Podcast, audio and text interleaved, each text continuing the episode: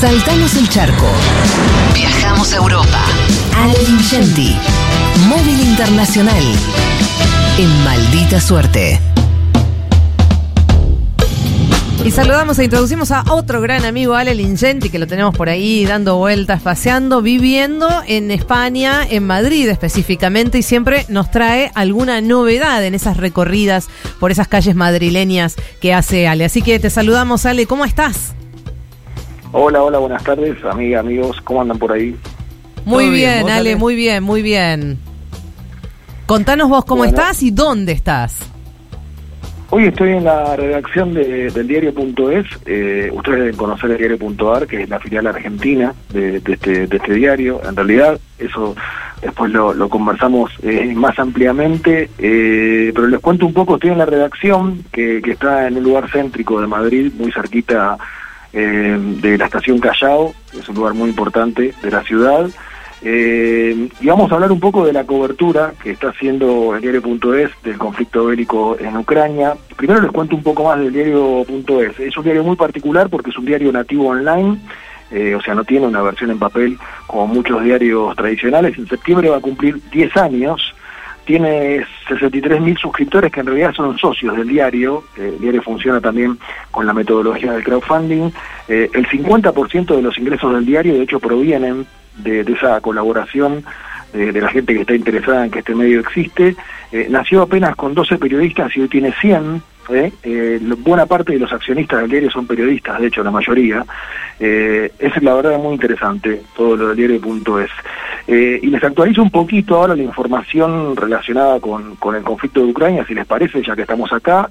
hay ahora 40.000 evacuados, 2 millones y medio de refugiados, Rusia está atacando el oeste de Ucrania, muy cerquita de la frontera con Polonia, ya son 16 días de ofensiva rusa.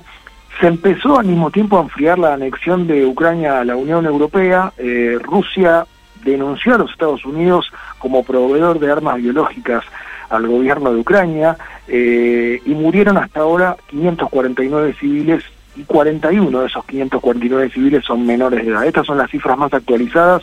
Eh, acá eh, obviamente es un tema de agenda, naturalmente, en todo el mundo lo es, pero acá que estamos muy cerquita además, y que España tiene una relación muy particular con Ucrania porque la comunidad ucraniana en España es muy fuerte. Eh, les voy a pasar, si les parece bien, con uno de los periodistas más conocidos de España y más prestigiosos, que es Gumercindo La Fuente, ha trabajado en el país, en el mundo, y ahora trabaja en el diario.es, en un puesto jerárquico. Eh, les voy a pasar con él para que les cuente un poco cómo se cubre este conflicto en un diario español. ¿Les parece? Claro que sí, Ale, muchísimas gracias. Por favor. Hola, hola. Hola, ¿qué tal? Un saludo a todos los oyentes argentinos desde Madrid, desde el diario.es. Gracias por estar con nosotros. Acá te está hablando Ori. Nos da mucha curiosidad conocer la trastienda de esa cobertura que están haciendo de un conflicto eh, muy complejo de relatar, ¿no? Sobre el que es muy complejo informar. Y tal vez la primera pregunta sería esta. Eh, ¿Cómo se organizan muy concretamente para administrar ese aluvión de noticias que como periodistas también a veces nos resulta muy avasallador, ¿no? Por su volumen. ¿Y cómo hacen para discriminar lo que es una información fehaciente de lo que sería y que llamamos comúnmente una fake news y que sería parte del aparato de propaganda que siempre existe en el marco de una guerra? ¿Cómo es eso? ¿Cómo es esa trastienda? Pues mira, esa trastienda, para que funcione bien, tiene que tener periodistas con criterio, periodistas informados, periodistas que sepan eh, no lo, que está pasando ahora, sino lo que pasó, lo que lleva pasando desde hace muchos años. Y nosotros, mm, el diario.es eh, es un periódico muy político, muy enfocado a la información política eh, española, y nuestro equipo de información internacional no es muy grande, pero eh, tenemos la fortuna de tener un acuerdo desde hace muchos años, casi desde la fundación del diario, con el diario de Guardian, el diario británico de Guardian, y eso nos permite tener acceso a una serie de análisis de altísimo nivel. También tenemos una subdirectora, de, es la responsable de información internacional, que tiene mucha experiencia, ha estado, ha trabajado eh, en, Estados Unidos, ha trabajado en Italia, ha trabajado en Bruselas y tiene mucho conocimiento de anterior mm, de, la geopolítica que mueve este conflicto. Y yo creo que eso es fundamental. Por otro lado, lo que hemos hecho ha sido, somos muy dinámicos en el sentido de que somos capaces de, de bueno, pues de trasladar a parte de la redacción eh, de un lugar a otro, de un tema a otro. Y por supuesto en este momento estamos volcados con el conflicto, que como decías es un conflicto muy duro, muy doloroso, muy cercano para nosotros y que está generando una enorme inestabilidad. Eh, esa sería la complejidad, eh, eh, ¿te parece, de la cobertura de ese conflicto en particular en este momento para ustedes? Esa cercanía y eso de que se calientan un poco los ánimos, ¿no? Estamos viendo como... Yo soy francesa, así que estoy como leyendo en medios de un lado del otro del Atlántico y claramente impacta de otra manera a aquellos que se sienten más cerca geográficamente y de alguna manera también en lo que está en juego políticamente. Bueno, es hay muchas cosas en juego. Primero, obviamente, el impacto humanitario, el ver que tienes eh, en realidad a, hora, a dos horas y media de avión un conflicto de estas dimensiones, con millones de personas ya desplazadas, familias enteras, que hasta hace 15 días pues eh, los críos iban al colegio, las tiendas estaban abiertas, la vida era absolutamente normal y de pronto pues eh, lo han perdido todo, de alguna forma lo han perdido todo porque los bombardeos están siendo durísimos.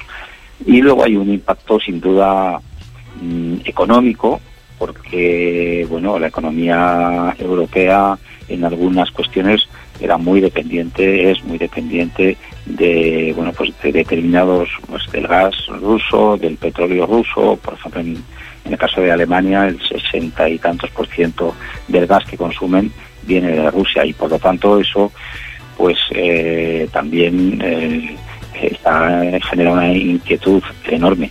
Y luego por último, pues claro, es un conflicto muy cercano con un país invasor que tiene armas nucleares y que ya ha manifestado que si no se llega a un acuerdo eh, y según lo que haga la OTAN podría llegar a usarlas y eso pues obviamente genera mucha inquietud porque Europa pues es un lugar pequeño y, bueno pues nos habíamos olvidado de estas cosas seguramente de una manera un poco insensata.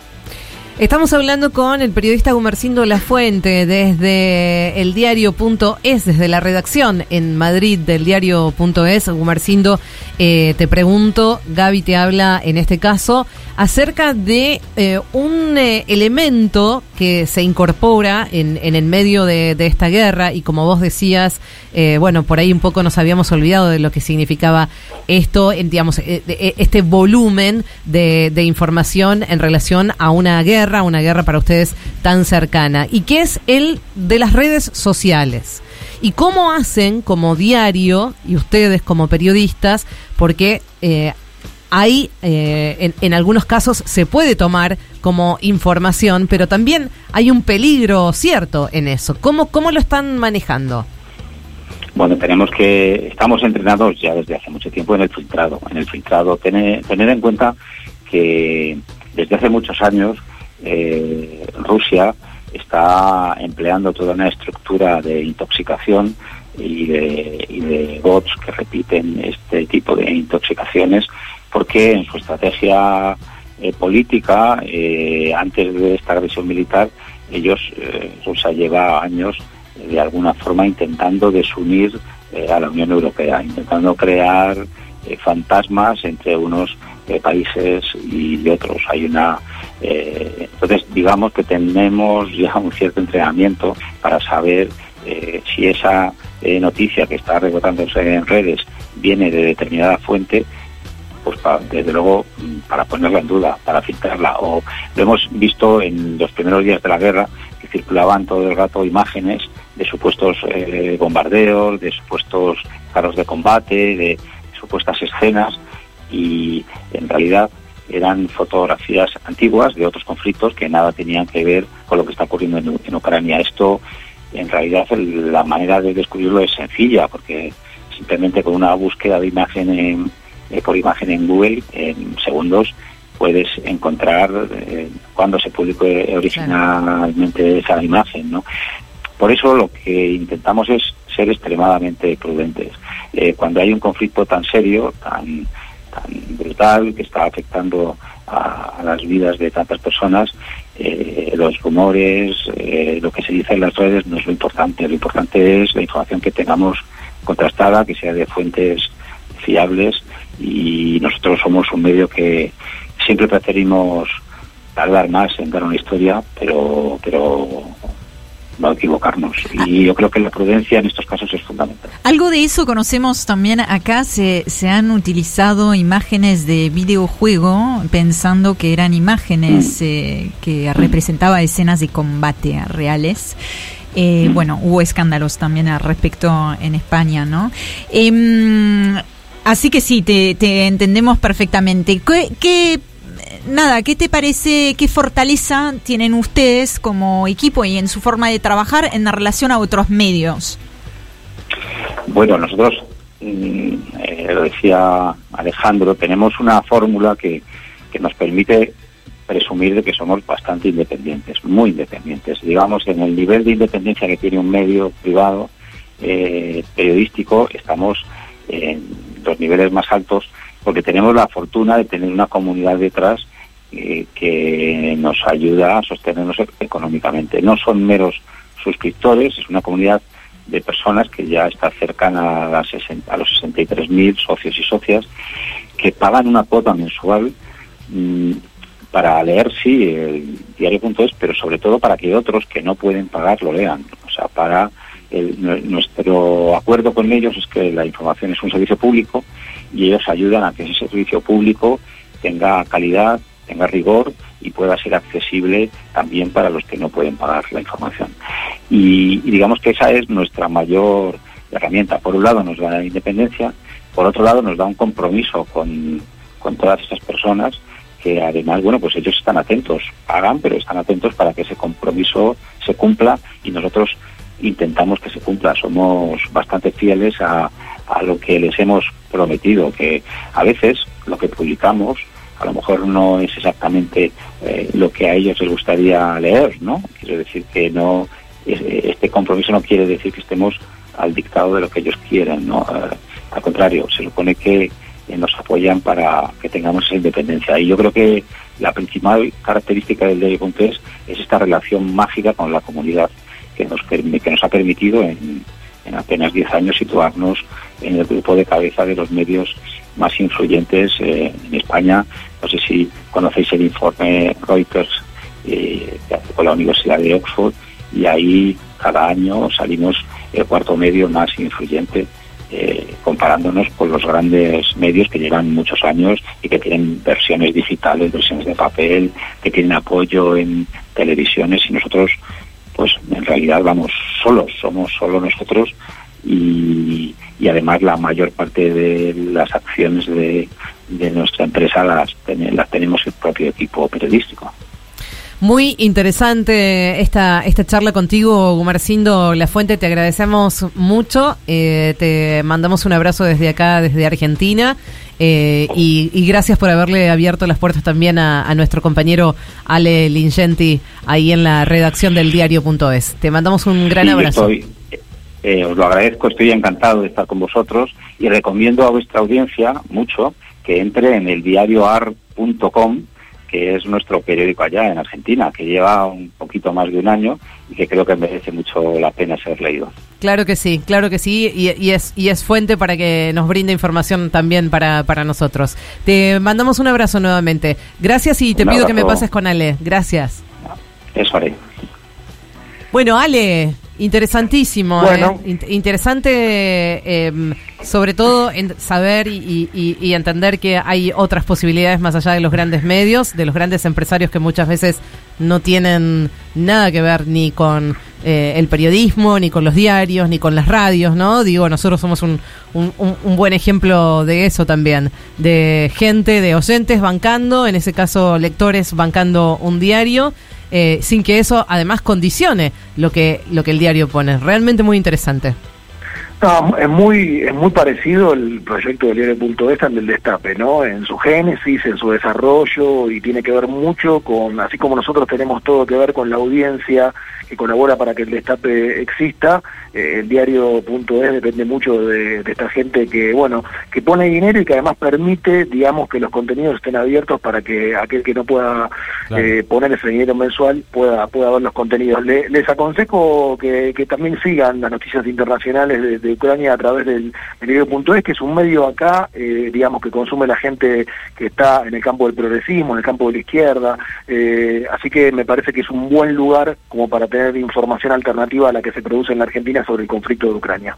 Ale, no quiero despedirte sin que me cuentes muy brevemente cuál es tu plan de hoy, porque nosotros siempre te imaginamos un viernes yéndote de cañitas y de tapas.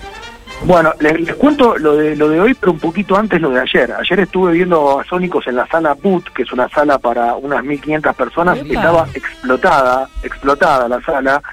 Eh, hacía mucho venir a un concierto donde la gente estaba tan juntita, extrañaba un poco eso, era la, la, mayor parte de la gente era argentina, eh, y fue un show muy especial, no solo porque la rompieron, porque Babasónicos la rompió, sino porque subió a cantar el colmo Fito Páez y estaban entre el público, además de Fito Páez, eh, Lali Espósito y unos cuantos argentinos famosos más. Eso por un lado. Qué, bien, qué mal la pasan ahí.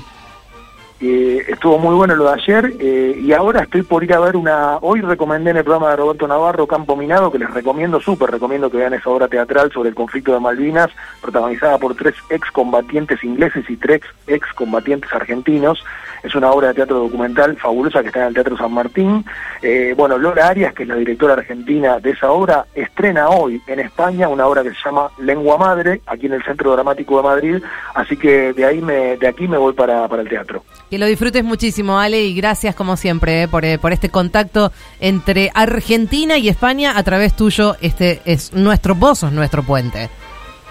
Un abrazo, amigues. Ale Lingenti desde España, hoy además desde la redacción de diario.es, súper interesante eh, lo que tuvimos en el día de hoy. Maldita suerte. Maldita suerte. De 14 a 17 por el Destape Radio.